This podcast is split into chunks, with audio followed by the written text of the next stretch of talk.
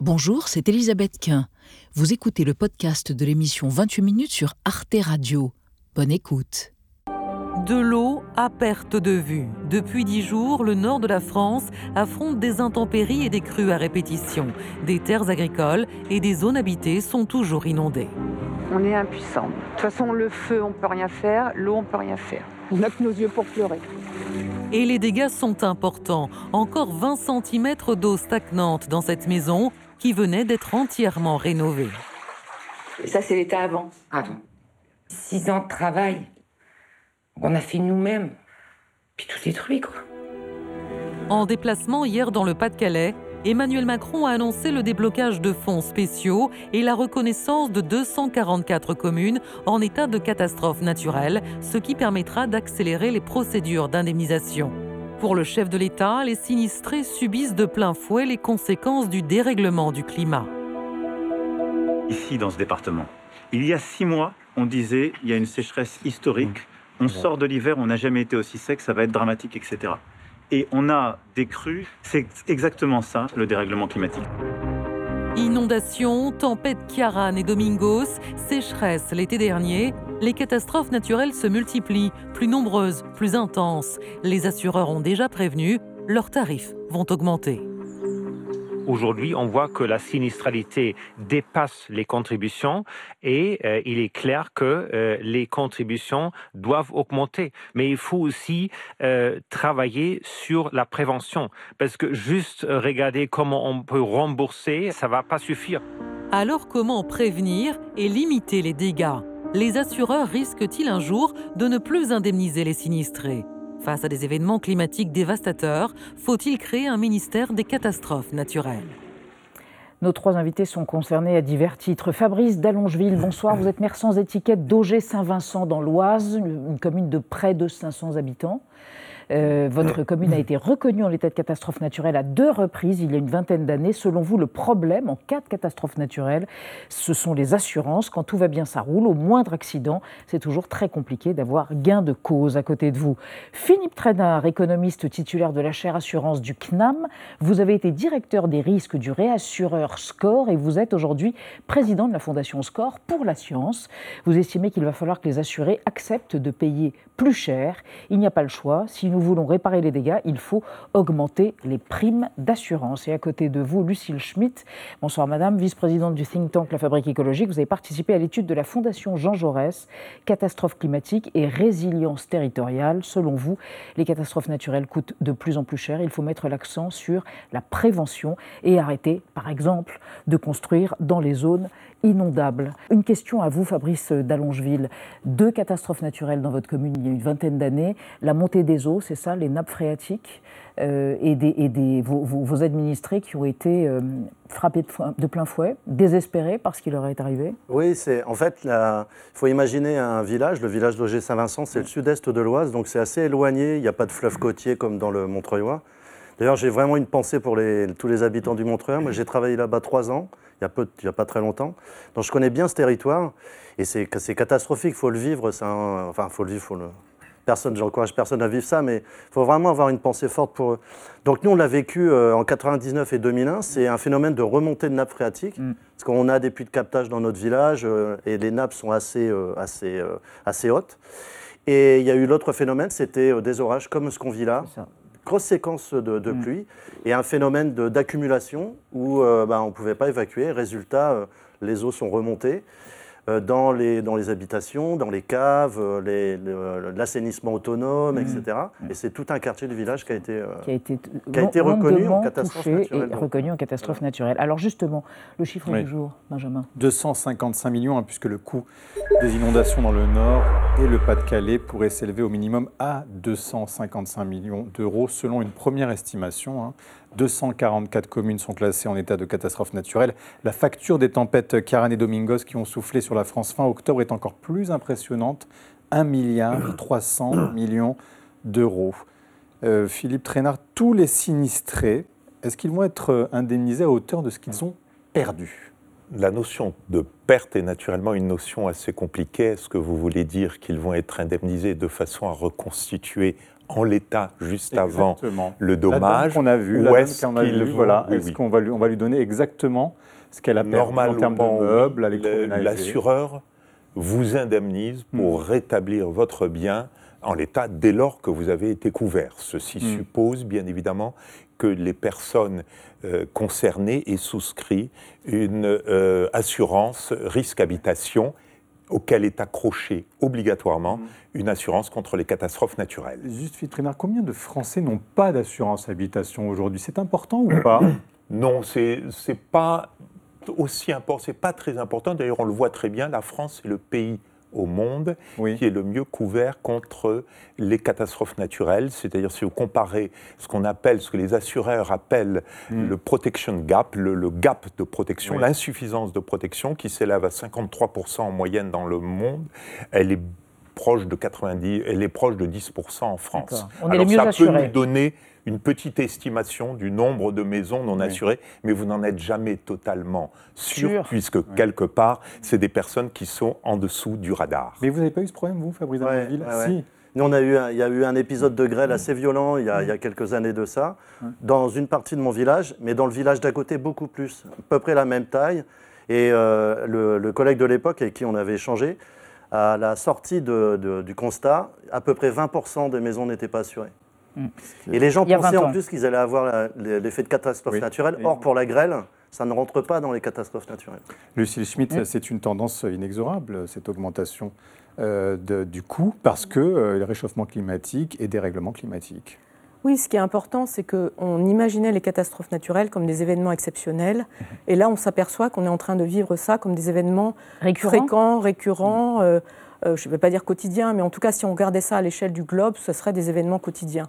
Parce que ce qu'il faut aussi rappeler, que c'est c'est un phénomène mondial. On a la France.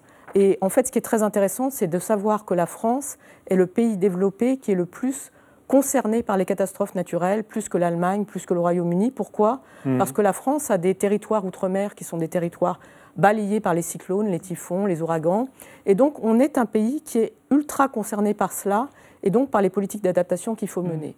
Donc ça, c'est un point essentiel. À partir du moment où une catastrophe naturelle n'est plus un événement exceptionnel, est-ce qu'on peut continuer à traiter ça comme des événements exceptionnels Et comment est-ce qu'on doit faire pour euh, faire en sorte de prévenir, ce que rappellent régulièrement les assureurs Moi, je dis toujours qu'en 2015, juste avant la COP21, les assureurs avaient écrit un livre blanc qui disait qu'il fallait déjà tenir compte de la multiplication des catastrophes naturelles.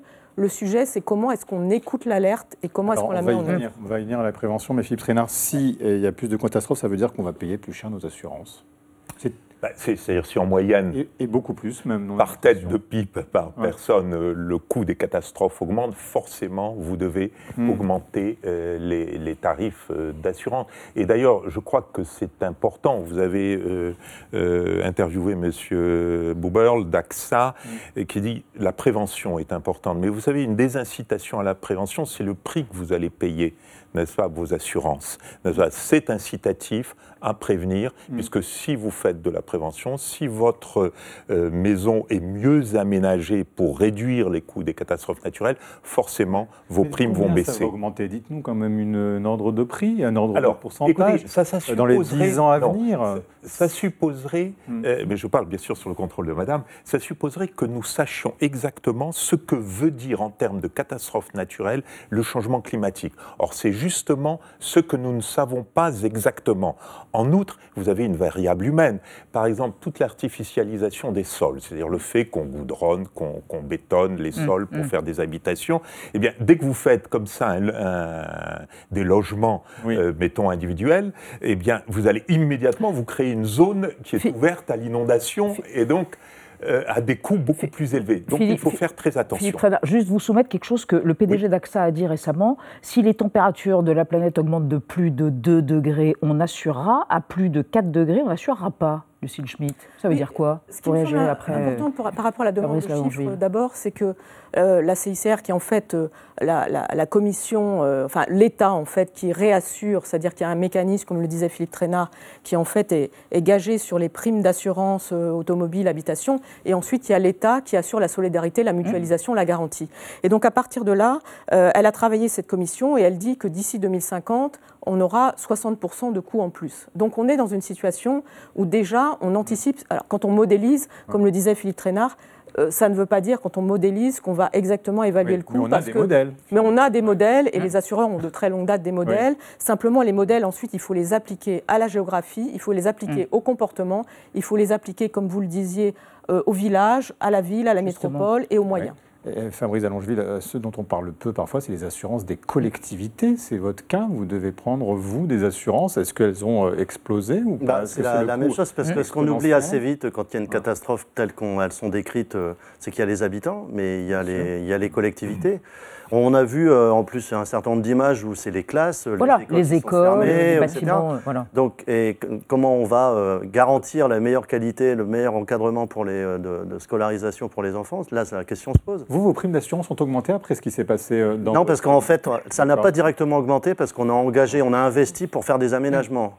Par contre, si on n'avait pas fait les aménagements, s'il y avait eu une autre catastrophe du même type, euh, les, des acteurs privés euh, auraient pu se retourner dit, euh, contre nous pour inaction, faire. entre guillemets, en, amé- en aménagement. Mais ce que je veux dire, moi, c'est que euh, augmenter les primes d'assurance, qui est un mouvement continu avec la multiplication des catastrophes naturelles, ça veut dire qu'il y a un moment où ceux qui sont les plus démunis n'arriveront pas à payer. Et ça concerne à la fois les individus et les collectivités. Mm. Donc le sujet d'une augmentation indéfinie des primes sans penser structurellement à résoudre la situation, ça, c'est pas possible.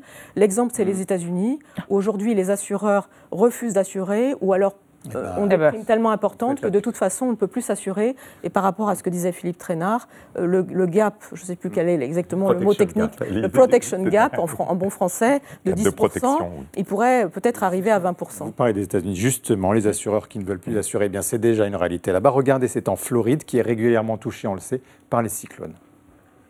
Nate Gorgen a vu sa maison inondée, mais lui ne touchera pas un euro d'indemnisation. Vous n'êtes pas assuré? Non. Et c'est un choix que vous avez fait? Non, pas du tout. Il y a un mois et demi, mon assureur m'a annoncé qu'il quittait la Floride, purement et simplement, et que mon contrat a été résilié. Je n'ai pas encore tout chiffré, mais je serais très étonné que ça me coûte moins de 70 000 euros. Quatre sociétés ont récemment quitté l'État, dont la plus importante aux États-Unis. La Floride est un gouffre financier pour les assurances. Philippe Trainard, ça pourrait arriver en France? Cela peut toujours arriver. Pourquoi un assureur se retire d'un risque? Il se retire d'un risque parce qu'il est mal diversifié et que tout d'un coup, il se trouve surexposé à ce risque. Ce qui ne veut pas dire que l'assurance se retire de ce risque, n'est-ce pas? Euh, Un assureur plus diversifié sera au contraire très intéressé éventuellement Alors là, à prendre ce c'est un peu risque. cryptique. Ça Ouais. veut dire quoi L'assureur, mais pas l'assurance? Parce que l'assureur, si vous préférez, Oui. il diversifie ses Oui. risques. En réalité, quand une grande tempête arrive en Europe, mettons, parce que les tempêtes, c'est pas une tempête française, c'est une Mm. Oui. tempête européenne, Oui. ça va jusqu'à Moscou, hein, éventuellement. Eh bien, c'est pas l'Europe qui va payer la tempête, c'est les États-Unis et un peu l'Europe. Mm. Voilà comment ça se passe. Donc, si vous, vous avez des affaires uniquement en Europe, vous allez être très touché. Mm. Si vous avez des affaires en Europe et aux États-Unis, vous allez être Mm. pas mal diversifié. Ce qui veut dire que les tempêtes les plus extrêmes en Europe supposent des acteurs qui soient surtout pas simplement des acteurs nationaux, mais des acteurs qui soient Des grands groupes, divers- quoi. des- C'est ça. diversifiés Ouais, très diversifiés. internationalement. Surtout diversifiés internationalement. Vous avez des réassureurs, par exemple, de taille moyenne qui sont présents dans l'ensemble du monde. Ouais. Fabrice Allongil. Parce qu'on se posait aussi la question de savoir est-ce qu'il ne faut pas euh, un service public de l'assurance à un moment donné? Est-ce que pour Non, vous, mais c'est- ce sera une nécessité? C'est difficilement entendable en fait. euh, Ah. parce que dit votre voisin? Ouais, parce que le, en fait c'est, euh, vous avez vendredi là, c'est les 5 ans du mouvement des gilets jaunes. Hmm. Allez voir les gens pour leur dire, vous allez avoir votre police d'assurance qui va doubler pour assumer le coût de la, des, choix économiques qui ont été faits depuis des années et des années, des règlements climatiques, on, sait le sourcer maintenant. Donc, euh, et quelqu'un qui est dans une bonne situation financière peut faire face à ce genre de situation. Donc s'il n'y a pas des phénomènes de solidarité nationale, euh, ça ne pourra pas passer. Et, tous les témoignages dont on peut, on peut observer euh, dans, les, dans les différents reportages qu'il y a renvoient cette détresse-là. Les gens ont déjà des difficultés pour finir le- la, la fin de mois. Ouais. Comment vous allez de nouveau leur dire, écoutez, il faut qu'on soit solidaire, donc vous allez assumer les Alors, risques. il faudrait un là, il y impôt a- catastrophe Mais naturelle parce qu'il y y, a, il y a sans doute de ce côté-là quelque chose qu'il faut revoir Mm. pour qu'il y ait des phénomènes de solidarité plus fortes pour les plus démunis, avec une prise en charge beaucoup plus forte. Et puis les assureurs ne sont pas des philanthropes. hein. Mm. Donc, Ouais. euh, parce qu'après tout, on est tous interdépendants. C'est vrai que quand quelqu'un perd une récolte, on dépend tous des agriculteurs. Est-ce qu'il faudrait imaginer un impôt, enfin un, que je pense, un mécano euh, Oui, de dans- solidarité? Dans ce que dit Fabrice, il y a, il y a un truc intéressant, c'est qu'il y a une articulation entre solidarité et responsabilité. C'est-à-dire qu'on est tous interconnectés, mais la solidarité, elle doit s'appuyer aussi sur une forme de responsabilité. Et la responsabilité n'est pas seulement celle de l'État. Bon, je rappelle que si ça fonctionne bien chez nous, c'est parce que l'État est garant en fait de la solidarité. Mais quelque part, il faut atterrir sur le territoire et faire en sorte que la responsabilité, lorsqu'on construit une maison, la responsabilité lorsqu'on est maire et qu'on fait son plan local d'urbanisme, tenir Mm. compte de la nature, tenir compte au fond de l'histoire, euh, tenir compte des politiques d'adaptation, c'est ce que disent tous les scientifiques du GIEC. Au fond, ils nous invitent à pratiquer une responsabilité qui ne soit plus limitée simplement, euh, je dirais, à, à la responsabilité de surplomb. Mm. Donc, moi, je- j'entends bien la question des inégalités et je pense qu'il faut mettre en place une solidarité qui peut être financière si les primes augmentent d'une manière telle qu'elles ne puissent pas être assumées. Mais il faut aussi responsabiliser les citoyens de façon à ce qu'ils comprennent ce qui leur arrive. Par exemple, cette dame qui dit j'ai tout aménagé et ma vie En est six foutue. ans, ça Euh, ça veut dire qu'elle n'avait pas anticipé le risque et que lorsqu'elle a acheté ou lorsqu'elle a construit, euh, peut-être elle n'avait pas l'information nécessaire, euh, les faits nécessaires, l'éducation nécessaire, pardon, mais il y a tout ça qui doit être aussi pris en considération.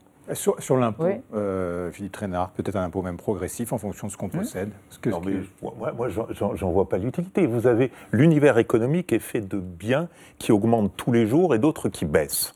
Donc forcément, il y a des biens qui vont augmenter. Je peux vous en faire la liste. Il suffit d'aller voir l'INSEE. Vous avez des biens qui augmentent de 5 à 6 euh, par an. Prenons par exemple les garages. Les garages, c'est pas du 1 ou 2% par an. Mm. C'est beaucoup plus. Le garage, par année, depuis plusieurs dizaines d'années, va faire ce qu'on va estimer devoir faire sur les dizaines d'années à venir pour couvrir les 60%. On est exactement dans les proportions de la hausse, n'est-ce là, pas, vous- des prix des garages. Et là, vous avez un raisonnement libéral, mais cette notion de solidarité qui pourrait passer par un impôt progressif. Et pourquoi que vous ne faites pas d'impôt progressif sur les, pour les garages, pour les... Et pourquoi est-ce qu'on ne ferait pas un impôt sur la fortune euh, climatique? C'est un impôt qui a été préconisé, euh, qui est dans le débat public, Mm. et on ne sait pas très bien comment est-ce qu'on affecterait cet impôt sur la fortune. Aujourd'hui, ce qu'on voit, c'est qu'il il faudrait l'affecter à des politiques d'adaptation de notre Mm. aménagement du territoire, à la possibilité, effectivement, pourquoi pas, de subventionner ceux qui ne peuvent plus payer leur prime d'assurance. Au fond, ce qui est en train de se passer justifierait complètement un impôt sur la fortune climatique. Alors, on- attendez. Oui, Vous m'autorisez et après on parle de la prévention. Il faut garder a- du on temps pour la déjà- prévention. On a déjà un IFI qui est assez redistributif en soi. Sur on a un impôt, impôt sur la fortune on immobilière. sur la fortune immobilière, pardonnez-moi. On a un impôt sur le revenu et on a des cotisations sociales qui sont quand même perçues proportionnellement aux revenus pour en maladie recevoir une prestation qui n'a rien de proportionnel aux revenus. On a donc d'énormes dispositifs redistributifs. La redistribution, c'est le pouvoir d'achat en général. On ne va pas prendre chaque matière, les catastrophes naturelles, les voitures, nous la maison tous, et faire chaque fois un impôt Je suis pas redistributif. sûre que cette matière-là soit l'équivalent des voitures. Je pense Oui. qu'elle a Ah autre bah, chose, oui, oui, qu'elle est mais plus, c'est quand même- elle est plus traumatique. Je pense que vous devriez aller voir tous ces gens-là. Elle est traumatique.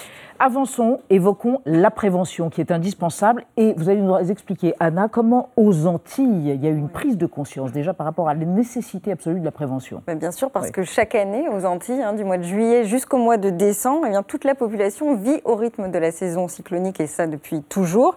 Avant que l'ouragan Tammy ne touche la Guadeloupe le mois dernier, par exemple, le préfet a pris les mesures habituelles pour donner les consignes de sécurité qui s'imposent à la population. Les municipalités ont déclenché leur plan communal de sauvegarde. Toutes les écoles et les services municipaux ont été fermés. Des abris sûrs ont été ouverts pour les personnes les plus vulnérables. Et la police municipale a même fait des rondes dans les zones euh, littorales les plus exposées pour vérifier que chacun rentre bien chez soi. Alors les, Guadeloupéens en fait sont très habitués à ces alertes cycloniques et donc ils ont méthodiquement fait les démarches nécessaires avant d'être confinés, des provisions de nourriture et d'eau, des achats de bougies en cas de coupure d'électricité, des piles pour écouter la radio et se tenir informé de l'évolution de la situation. Chacun a rangé les objets euh, susceptibles de s'envoler et puis renforcé les, ouvertures euh, de ces maisons. Et puis finalement, plus de peur que de mal, on a dénombré pas mal de dégâts matériels, mais finalement, aucune victime, Fabrice Dallongeville. Est-ce qu'il faut s'inspirer euh, de ces, de ces méthodes-là?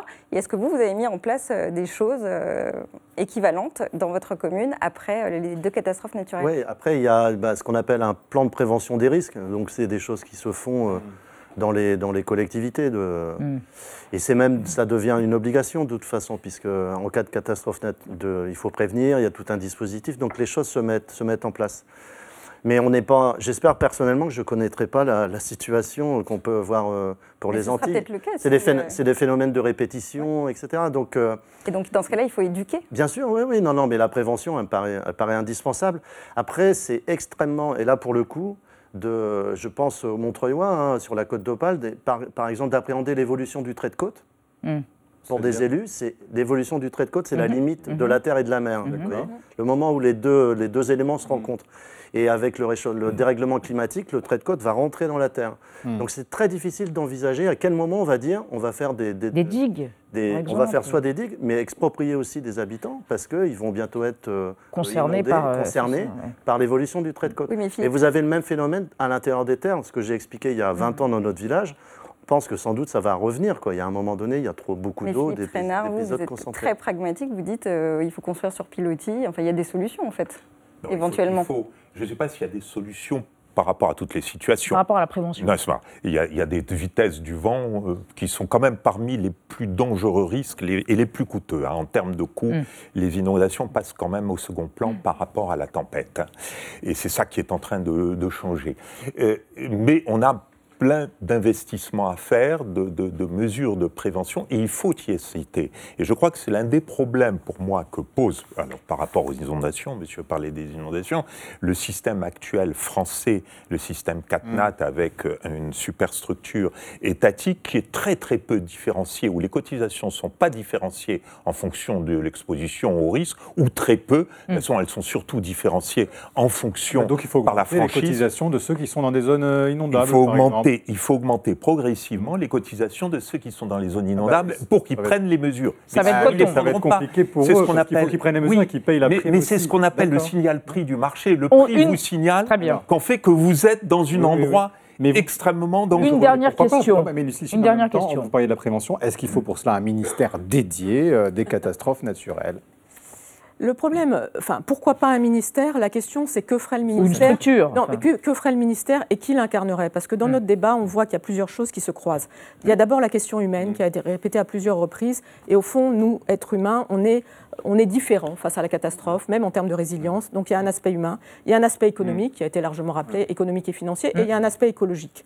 Donc à partir de là, est-ce que ça relèverait pas plutôt de la première ministre, de la planification écologique? Pourquoi pas un ministre? Mais un ministre dans ce cas-là qui serait une sorte de missi dominici, qui irait dans ces zones-là, qui expliquerait comment il faut aussi euh, prévenir et qui puisse incarner le débat euh, d'une manière plus citoyenne. Moi, je, pense que c'est un ministre citoyen. Je crois que est contre un ministère. Oui, mais bon, en tout cas, euh, on en reparlera. Mais merci d'avoir débattu, merci à tous les trois d'avoir été à la fois technique, empathique euh, et extrêmement concret par rapport à la question que nous avons posée sur la nécessité d'un ministère des catastrophes naturelles et sur ce que l'on peut faire pour les prévenir. Retrouvez le podcast de 28 minutes sur toutes les plateformes de podcast et sur arteradio.com. Et pour soutenir l'émission, abonnez-vous commentez, critiquez, mettez des étoiles et partagez le podcast avec vos proches.